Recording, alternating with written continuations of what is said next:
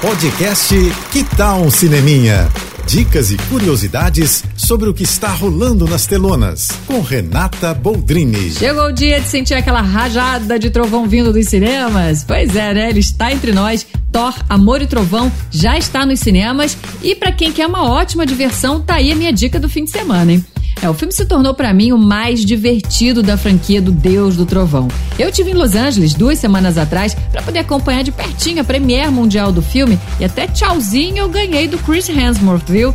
Tá tudo salvo lá no meu Instagram. Corre para ver que tá bem legal como foi esse red carpet, que ainda contou é, com a presença da poderosa Thor, que é a atriz Natalie Portman, o vilão da vez, o Christian Bale, a Tessa Thompson, que também entrevistei depois, vai estar tá tudo no meu Instagram, arroba Renata Boldrini.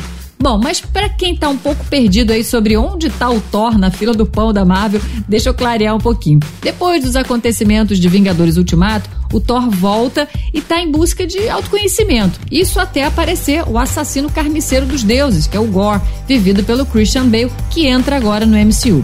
Thor então se junta a Valkyria, ao Korg e a Jane Foster, que é a poderosa Thor, ex-namorada do Thor, para juntos derrotarem o Gore. É, o filme tá demais. Tem drama, comédia, romance e até momentinhos aí de emoção também, viu? Não deixa de ver. É isso, eu tô indo, mas eu volto. Sou Renata Boldrini com as notícias do cinema. Hashtag Juntos pelo Cinema. Apoio JBFM. Você ouviu o podcast Que tal um Cineminha?